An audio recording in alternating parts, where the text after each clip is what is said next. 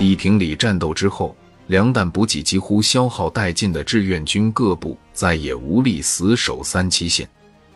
华盛顿终于可以松一口气了，暂时不用担心像麦克阿瑟在电报里所描述的那样，被中国人赶出朝鲜半岛。蒙受敦刻尔克大撤退那样的羞辱了。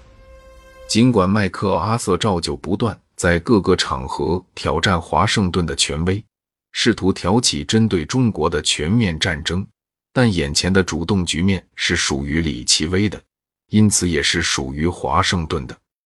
最重要的是，李奇微终于在底平里从心理层面上打破了中国人不可战胜的神话。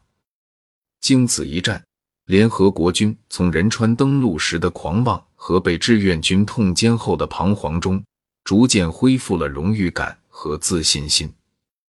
这让很多前线指挥官都重新燃起了跨越三八线直奔鸭绿江的美梦。一九五一年二月十六日，也就是东线部队接到撤退命令时，坚守在汉江南岸的志愿军还有不到两个团。他们依然顶着火海战术的冲天烈焰，巍然不动，在一块防御面积只有六百平方米的高地上，平均每天落在上面的炮弹多达两万发。不要说粮弹补给、输送伤员极端困难，就连一根与后方联系的电话线都保不住。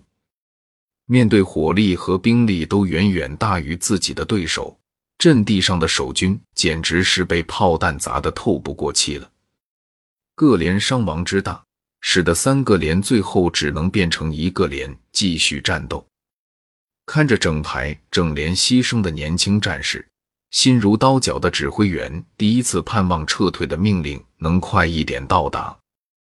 十六日晚上，当撤退转移的命令终于传来的时候，一位团长放下电话。一头昏倒在地。